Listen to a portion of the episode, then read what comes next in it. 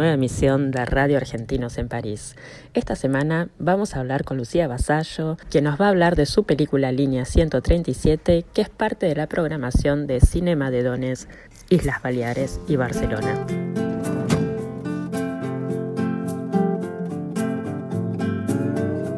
Y ahora nos encontramos con Lucía Basalo. Lucía es directora de fotografía, estudió en la ENERC, en la Escuela del Instituto de Cine en Buenos Aires. Hola Lucía, ¿cómo estás? Hola Mon, ¿qué tal? ¿Cómo estás? Bueno, gracias por el espacio. Contame un poco, ¿cómo fue que surgió el cine en tu vida y, y de directora de fotografía a, a dirigir? Bueno, el cine, eh, no sé, es algo que me gusta como muy de chica. Primero vino la foto fija, mi padre es fotógrafo y, y me regaló una cámara y, y la empecé a usar como muy de chiquita. Eh, y después estudié, mientras hacía el secundario, iba a una escuela de acá de artes que se llama el Labardén, o el. Instituto, o el, o el IVA, el Instituto Vocacional de Arte. Y ahí ya estudiaba medios audiovisuales. Eh, y así que nada, terminé el secundario y, y di el ingreso al ENERC, que en esa época era el CERC, y Ajá. entré en dirección de fotografía porque era como lo que conocía, ¿no? Como que ya hacía unos cuantos años que tenía una cámara de foto fija en la mano y, y sacaba fotos y, y también, no sé, como esa idea de cuando era chica de que el cine, eh, hacer cine tenía que ver con tener una cámara en la mano. O sea, todavía no entendía como otros roles del cine, ¿no? Claro. Y estudié dirección de fotografía y trabajé muchos, muchos años en cámara. Este, y, y luego empecé a desarrollar mis proyectos, eh, primero del documental y ya hace unos años también de la ficción. Y, y bueno, y ahí empecé ya en Barcelona. Yo viví una década en Barcelona y mis primeros proyectos los dirigí para la televisión de Cataluña. Ah, mira, qué bueno. Sí, sí. eh, y, y luego me vine a vivir a Argentina, volví después de una década allá y, y un poco volví porque había ganado un concurso que se llamaba la película La cárcel del fin del mundo, que de hecho se puede ver en Cinear, en la plataforma Cinear, eh, que tiene derechos en este momento para todo el mundo, o sea, se puede ver desde cualquier lugar y y es gratuita. ¿Y cómo, cómo fue que surgió la cárcel del fin del mundo? ¿Qué es en Ushuaia? ¿Dónde es? Sí, sí, sí, sí. Es, es la idea de cómo se generó Ushuaia en relación a su cárcel, ¿no? Como fue la idea la geopolítica, digamos, de cómo se construyó esa ciudad, tiene que ver con la cárcel. Ah, Y fue, fue como un- el azar que, que le viene también al mundo del arte, ¿no? Y, Ujú. y- y yo estaba viviendo en Barcelona y, y vine de visita a Buenos Aires y una amiga se había ido a vivir a Ushuaia, una amiga de acá se había ido a vivir a Ushuaia y la fui a visitar y, y- y descubrí, o sea, en, en un viaje, digamos, ¿no? Yo de turista en Buenos Aires, eh, me fui de turista a Ushuaia y descubrí esa ciudad que es tan particular y la cárcel que dio lugar a la ciudad y era invierno y había mucha nieve y en Ushuaia a las 3 de la tarde se hace de noche en invierno y era como todo muy cinematográfico, ¿no? Era como Sí. una película en sí misma. y, y bueno, en, en Ushuaia en invierno o esquías o, o digo, o, o vas a ver al museo de la cárcel, no es que haya mucho, bueno, o vas a tomar chocolate caliente, qué sé Claro. Sí.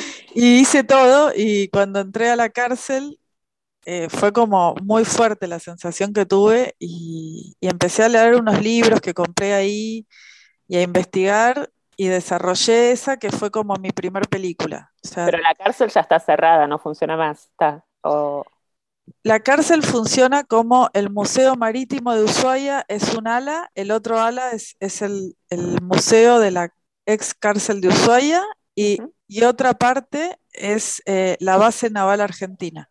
Ah, mira. O sea, dejó de funcionar como cárcel en el 47.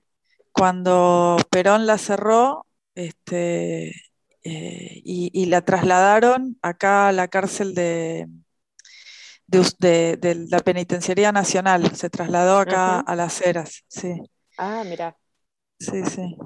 Y bueno, esa fue, fue un poco también mi, mi, vuelta a Argentina, ¿no? Como que había desarrollado toda la idea y habíamos ganado el concurso del Inca, eh, digamos, lo hice todo online, pero en un momento como que ya tenía que dirigir una película y ni siquiera era en Capital, era en Ushuaia, el rodaje, la preproducción. y bueno, y entonces volví a hacer eso, que eso duró un, par de años y ya me quedé en Argentina. Y a partir de ahí seguí desarrollando otros proyectos. Ahí va, ahí va. Bueno, y hablemos de tu película Línea 137. Sí. Que en realidad hay, que es, la línea de, las víctimas contra las violencias, ¿no? Pero había una, hay una línea también que es la 144, ¿no? O estas sí. Ah, ahí va. ¿Y, cómo, es que surge la, la línea 137? Bueno, es que la gran diferencia entre la 144 y la 137 es lo que se ve en el documental, que hay unos dispositivos móviles que solamente funcionan en cinco ciudades de Argentina, donde eh, cuando el llamado telefónico es eh, desmedido, digamos, la urgencia es tal, se trata de enviar estos estos autos, ¿no? Que, son personas, es una psicóloga y una trabajadora social con, la policía. En Capital Federal eh, la policía es de civil, en, otros lugares como Chaco y Misiones, donde funcionan, la policía ya no es de civil. Van hacia donde está la persona que está en emergencia y la ayudan físicamente, ¿no? Porque la verdad es que no todos los problemas se pueden resolver por teléfono, o sea, hay una intervención telefónica que muchas veces funciona, pero hay veces que no funciona. Eh, mayor, claro, el claro. mayor. Claro, entonces la 144 tiene alcance nacional, igual que la 137 a nivel telefónico, pero la 144 se queda ahí, o sea, es una, es una intervención telefónica. Okay. En el 2006, eh, Néstor Kirchner era el presidente que teníamos en ese momento en Argentina, eh, tuvo la idea con Aníbal Ibarra de, eh, generar esta, esta, línea que tenga una atención física, personal. Entonces hablaron con Eva Giberti, que es una psicóloga, psicoanalista, especializada en temas de derechos de género y de niñez también y, idearon todo este dispositivo. Eh, ya eso fue en el 2006. Y, bueno, y sigue funcionando hasta la fecha. Y un poco la idea del documental a mí me la trajo Marta Dillon, que es una, periodista, eh, que es la que acá en Argentina es la editora del suplemento Las 12, que es el suplemento de género de página 12. Ella me trajo la idea, el desarrollo de investigación, el guion escrito y como directora, junto a Pensilvania, que es la productora, eh, presentamos el proyecto al Instituto de Cine y desarrollamos como la idea de hacer la película, ¿no? Claro. Eh, y, así, y así nació este, y, eh, digamos, mi motivación y el motor es justamente la pregunta que me hiciste, es ¿cuál es la diferencia entre la 137 y la 144? Esos dispositivos móviles. O sea, para mí son, son justamente lo que yo quiero que se visibilice y lo que a mí me gustaría que realmente lleguen a cada rincón del país, porque la, diferencia es... Eh, digo, no, no es que no sirve la línea de teléfono, digo que no alcanza, o sea, muchas veces no alcanza. ¿Y por qué crees que solamente es en Capital Resistencia y Misiones? ¿Es porque es donde hay más violencia de género o por alguna razón específica?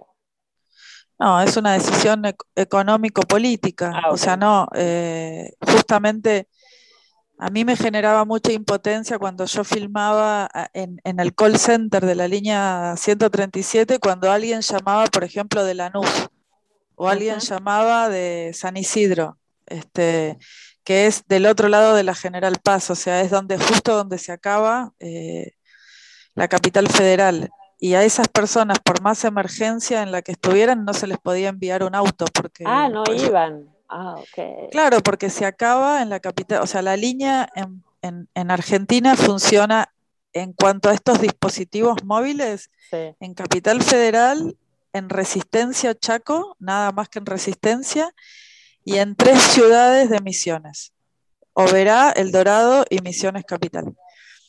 Son, es muy poquitito los lugares donde llegan estos autos. En el resto del país funciona exactamente igual que la 144, que la asistencia es telefónica. Por ejemplo, lo que sí hacen es que si hay una persona que está en emergencia y, y la 137 no puede enviar un auto, por ejemplo, si la persona que está en la emergencia está con el agresor adentro de su casa y no, y, no puede hacer ningún llamado más, por ejemplo, la 137 puede llamar a la comisaría más cercana y enviar un auto de la, de la policía. Claro. Pero no puede mandar sus, sus, sus, autos. móviles, claro. Claro, porque no tienen. O sea. Qué, qué fuerte, ¿no? Sí, eso genera como, como mucha impotencia cuando estás ahí en el call center. Voy a hacer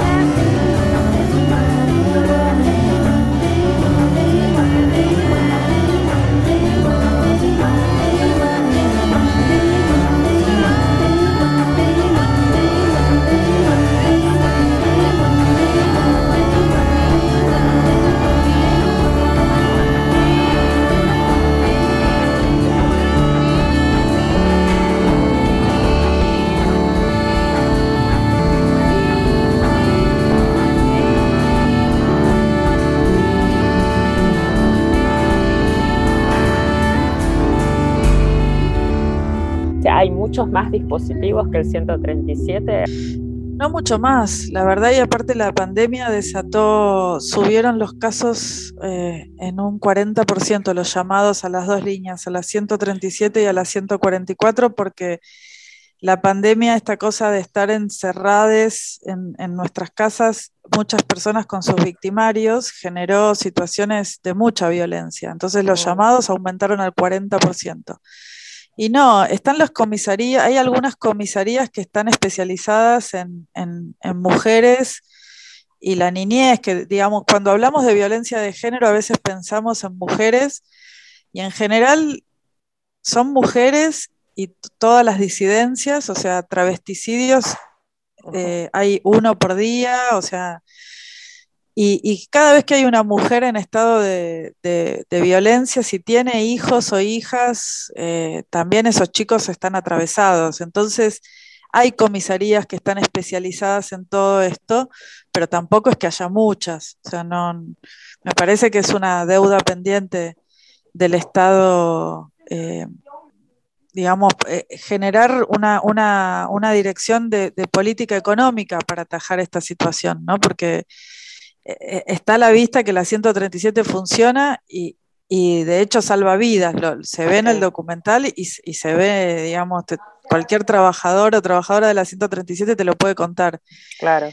Entonces es una cuestión de, de organizar, ¿no? Decir, bueno, eh, esto se podría replicar en todo el país, qué sé yo, eh, que haya gente trabajando eh, así como están por teléfono y que estén vinculados con las policías locales y que se organicen, ¿no? O sea, pero bueno, es una decisión, este... Sí, una decisión política muy grande. Igual. Una decisión política muy grande que entiendo que también implica costos económicos grandes, pero pero son estamos necesarias hablando igual. De, y estamos hablando de en pandemia una muerte cada 23 horas, de las que se conocen, de las que están contabilizadas. Es Claro, un montón. Es un O sea, montón. es otra pandemia. Sí, sí, tal cual. Claro, Es como mucho. ¿Y cómo, cómo llevaste adelante el documental? Porque debe ser muy difícil eh, poder... eh, ¿Qué dispositivo te armaste vos en tanto como directora para, para poder filmar? Porque debe ser muy difícil estar en ese lugar, eh, filmar esas conversaciones, eh, que fue más de observación. ¿Cómo fue que lo llevaste adelante? Y la observación fueron los meses previos, antes de, de ir con mi equipito de rodaje, que éramos, eran muy pocas personas.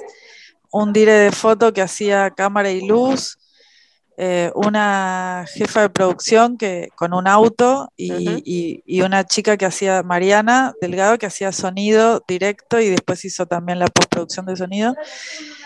Era un equipo chico justamente porque no fue un rodaje convencional de los que estoy acostumbrada, ¿no? Como que ahí lo importante era la situación, digamos, lo que estaba pasando y nosotros si podíamos la grabábamos y si la persona que estaba implicada nos daba autorización. Entonces Claro. era hacer guardia. O sea, primero yo antes de ir con mi equipo de rodaje fui con mi camarita y sin mi camarita también a tomar mate a, a las guardias donde hacen eh, las personas que trabajan en la 137 tienen guardias en la comisaría, en una comisaría en zona norte de la capital federal y en ot- otra en zona sur. Y lo mismo en Chaco en Resistencia. Entonces, antes de ir a grabar, primero esta cosa de los documentalistas de trabajar, de, de- de transformarnos en paisaje, ¿no? Como de, Sí. de- digo, a mí no me parece que uno puede llegar con una cámara directamente. No, no. Hola, ¿qué tal? Y, te, y prendes la cámara. No. Claro. no. a gente que está atendiendo gente que, que te llaman, que, que, o sea, la- la los llamados de la 137 son uno más desesperante que el otro. O sea. Entonces, nada, primero fui a tomar mate, fui a grabar con mi camarita, como, como también a ver quién se quería poner de protagonistas de, este documental, porque las psicólogas y las trabajadoras sociales son personas que no están acostumbradas a estar adelante de una cámara y trabajar en situación de presión adelante de una cámara. Así que nada, bueno, eso. O sea, y después armé un equipo muy chiquito. Hacíamos las guardias que duran 12 horas, que son de día o de noche, en las comisarías. Y cuando había un llamado que, que había que salir, salíamos con nuestro auto y compartíamos, compartíamos, o sea, formamos, armamos, la verdad que fue un equipo que, que nos sentimos muy, nos formamos parte de la 137, o sea, Claro. Es que si no, de otra manera no lo podrías haber hecho. No, aparte me hice amiga de Liliana, de Marcela, seguimos Claro. en contacto, este, eh, estuvo bueno, la verdad que sí, sí, de otra manera no se podría haber hecho. Pero, y el tema, por ejemplo, porque vos llegás a la casa de la víctima y, hola, ¿qué tal? Estoy con la cámara. No, o sea, ¿cómo era? ¿Cómo, cómo encarabas esa situación? Bueno, primero, la- la- las, digamos, las chicas que iban de la 137 Ujú. eh, se, iban a la, a la situación que viste que pueden ser casas, comisarías, juzgados, la calle, donde sea. Y, y ellas primero se presentaban y trataban de ver qué estaba pasando, porque a veces lo que podés entender por teléfono no es exactamente lo que está sucediendo en el momento, o por ahí ya pasó una hora y la situación cambió, Claro. se, se- se hizo más grave o menos grave. Ajá. Entonces, primero llegar ellas y, y entender lo que está pasando y una vez que tenían la situación más o menos controlada, les, les, les explicaban. Bueno, estamos haciendo un documental donde en realidad la cámara está puesta en nosotras, somos nosotras las protagonistas, pero es nuestro trabajo también lo que se está grabando. Ustedes nunca van a, a ustedes nunca se las va a mostrar, las voces se van a distorsionar, Ujú. Este, y yo pensé que iba a ser como el, el- gran impedimento de, este, de esta película y me llevé con una sorpresa ahí, porque eh, creo que las mujeres y las personas que llaman, en el momento en el que llaman por teléfono y quieren, y quieren denunciar y quieren salir de esa situación, están tan arrasadas que ya lo que eh, eh, quieren, quieren mostrar la situación, ¿entendés? O sea, Claro. De la cantidad de casos que grabé, que no me acuerdo cuántos fueron, pero muchísimos, hubo dos, tres personas nada más que en Resistencia en Chaco que prefirieron que no las, que no las grabemos.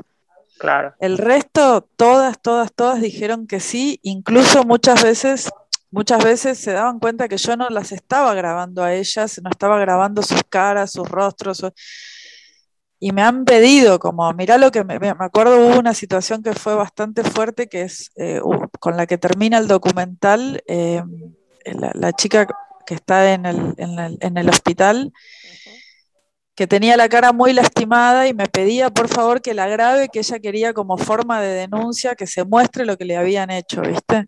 Claro. Y, y yo le trataba de explicar que no era necesario y bueno, se- ahí se generó como una situación un poco tensa, ¿viste? Pero la verdad que, que no, que no era necesario. No, no, ya con todo lo que se estaba escuchando y todo lo que estaba pasando, me parece que es, es un montón. O sea, Pero es verdad que dentro del documental eh, ya está, las voces ya dicen todo. y sus, y sus, y, y las pequeñas partes de sus, de, de- de sus manos, de su, digo, ya era la idea. Hay algo que se, se habla mucho en lo que tiene que ver con violencia de género, que es no revictimizar. Entonces, ya desde el vamos, eh, Marta me había dicho, ya, era una idea de Marta desde el guion, de, no exponer más de lo que ya se exponen a las víctimas, este, y además porque están atravesando procesos judiciales, o sea, vos no, no, no, digamos, no, no les yo también las tenía que cuidar en ese sentido. O sea, si, si vos, la violencia no se acaba de un día para el otro, vos haces una denuncia, quedás en un proceso judicial que puede tardar años, y si este, document este documental ahora, por ejemplo, se volvió a poner en la televisión el año pasado y este año y está en Cinear de manera gratuita durante meses.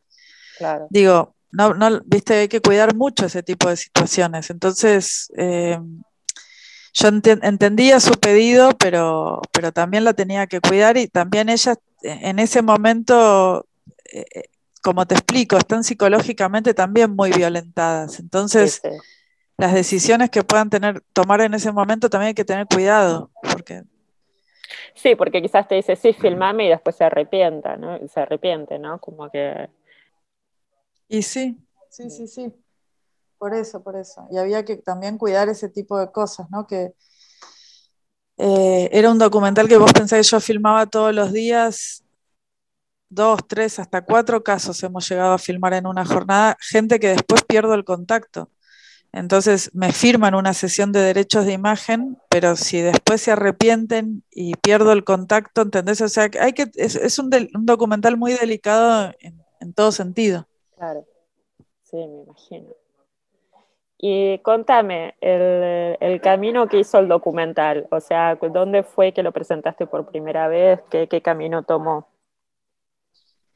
Eh, la primera vez tuvo unas instancias de work in progress, o sea que estuvo en mercados, en Doc Montevideo, en Chile Doc Conecta, eh, hizo como unas, unas instancias previas a- al estreno y el estreno fue en el Festival de La Habana, en Cuba. ¡Ay, qué bueno! En el 2019 que viajé, estuvo buenísimo, fue justito previo a la pandemia. Eh, y el siguiente estreno iba a ser acá en el Bafisi, o sea, estuvimos seleccionados en la sección Derechos Humanos del Bafisi 2020 Ujú, y ya ese Bafisi no se hizo. Se iba a hacer online y al final no se hizo ni siquiera online. Claro. Así que eh, fuimos, eh, el Inca generó eh, la posibilidad de los estrenos online a través de su página y de la televisión de Cinear Play. Y estrenamos ahí, porque nos parecía también que más allá de ser una película, que obviamente como todas las películas una- uno los quiere ver en una pantalla grande y en un cine, pero también es una película de denuncia, muy militante, y, y justamente por toda esta ola de violencias que, se- que estamos atravesando en, en América Latina, eh, nos parecía que era necesario también estrenarla y, y- y lo que tiene el online, la parte positiva, es que llega mucho más. O sea, claro. no todo el mundo, digamos, es, es eh, gente de cine, digamos, de, de que va, al- de que va al cine y que aparte encuentra proyecciones de este tipo de pelis independientes y chiquitas, ¿viste? Claro. Entonces, de manera online, no sé, eh, y en la televisión tuvo una cantidad de reproducciones gigante. Y después empezó a recorrer festivales que le perdí la cuenta porque fueron un montonazo, o sea, y, y sigue estando. Ahora, el domingo voy acá a Rosario a presentarla en un cine. Eh, está en un festival en este momento en, en, en el Mafisi, en Puerto Madryn. Eh, estamos ahora con ustedes. O sea, la, la peli, la peli sigue recorriendo. Sí, de los festivales grandes me acuerdo el México Doc, que en general es presencial y se hizo online el año pasado, pero, pero bueno, eh, participé igual de manera online. En Valencia también estuvo en un festival de Valencia Doc, este, y, y muchos, la verdad que un montón, no me los acuerdo ahora todos. ganamos, ganamos el premio del Fondo Nacional de las Artes como mejor documental del año pasado. Esa, muy bien. Sí, este, pero bueno, más allá del- de los méritos, yo estoy contenta que es una peli que, que cumplió su meta de, de sensibilizar, de, de educar, de, de- de- de poder seguir hablando, ¿no? de, esto que está pasando. Ahora estoy desarrollando dos películas, o sea, estoy presentando otras que, que hice en paralelo, Cadáver Exquisito y Transoceánicas. Transoceánicas es con una amiga catalana en, en codirección. Cadáver Exquisito es ficción, no, no, no tiene nada de denuncia. Eh, y, y desarrollando eh, un documental y una ficción. Y el documental tiene que ver con, con visibilizar y mostrar a la gente que está haciendo, se llama cineasta, cineastes con X, y tiene que ver con visibilizar a la gente que está haciendo cine y audiovisual en este momento en Argentina, eh, que, que sean mujeres, lesbianas, trans, gente no binaria, ¿no? Como toda esa gente que, que, que siempre le costó mucho el acceso a, a- a la industria. La industria está mono- monopolizada por los varones y en general por los varones cis, blancos, y en general que viven en Capital Federal. Entonces estamos eh, con una compañera que también me gusta mucho compartir, la, la codirección es algo que disfruto mucho también Y con una amiga estamos ahora en desarrollo de, o sea, digo por esto que me preguntás, de- que, que no tiene que ver con la violencia directamente, pero bueno, un poco sí, ¿no? Porque eh, cuando yo estudié cine, eh, hace mucho tiempo, por ahí mi único referente era María Luisa Bember, Ujú. y, re- y recién aparecía el primer cortometraje de Lucrecia Martel. Rey Este, muerto, sí. Rey muerto, o sea, te estoy hablando de que no, de eso fue, pasaron 25, o sea, hace 25 años teníamos una referente que hacía cine en la Argentina, que era María Luisa Bember. Ahora hay un poco más, pero, pero bueno, no es sencillo acceder a dirigir y mucho menos a los presupuestos eh, grandes, ¿no? Como que, Claro.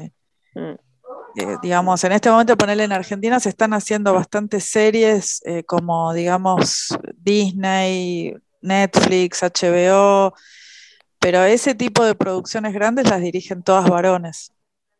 Y sigue siendo así, y va a seguir siendo así. no, Bueno, es un poco lo que queremos como Cambiar, como, como sí. cambiar y, y- y- y este documental Cineastes tiene que ver con eso, ¿no? Como mostrar que, que hay otras narrativas y que hay otros puntos de vista y, y que, y que también se está, se está luchando mucho en Argentina por, el, por la paridad de género en la industria, en todos los ámbitos, no solo en la dirección, ¿no? Como en la dirección de fotografía, en el sonido, en el montaje, claro. en la producción.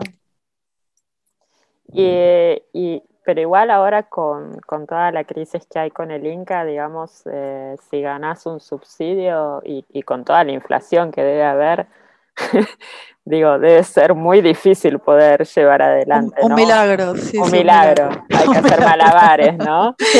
Directamente, eh, directamente hay que tener una pasión que no te la puedo explicar, este, y, y- y saber, y saber cómo hacer milagros. Claro. Pero, pero bueno, pero como no sé hacer otra cosa ni y- mí- ¡Vamos! Creadora de ¿Cómo- milagros. como no se me ocurre hacer otra cosa, lo voy a seguir haciendo. Muy bien, muy bien, ahí va. Ahora, ahora hay eh, unos, hay, andan dando, dando vueltas desde ayer unos, unas líneas que sacó el Ministerio de Cultura. Ahora hace un tiempo que Cultura está empezando a, a generar un poco de, de reactivación en la industria audiovisual. Ah, Sacaron unas líneas de, están, están interesados, se ven lo que son las series.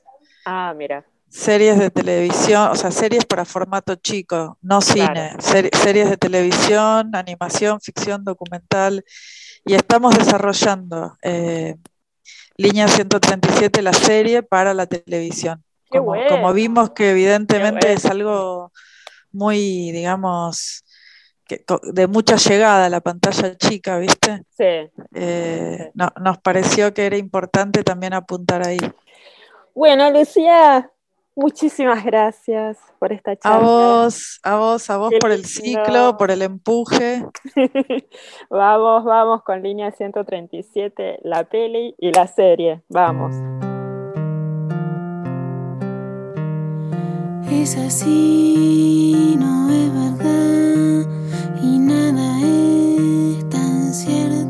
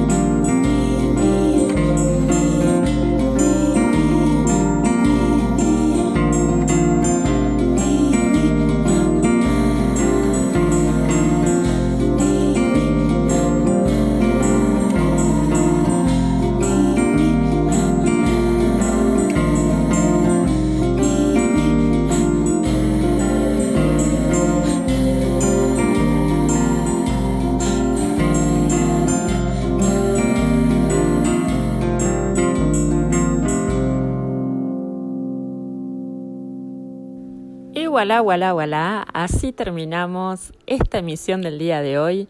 Quien les habla es Mon Ross y los invito la próxima semana a la misma hora por Radio Gran París. respirando un sueño que me trajo hasta aquí. Acordeón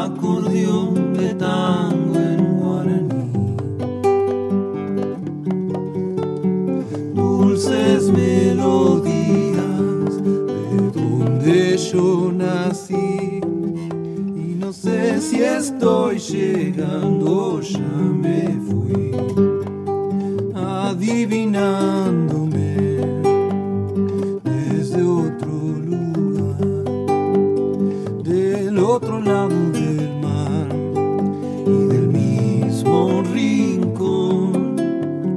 Llega una yo nací, creo que es una charla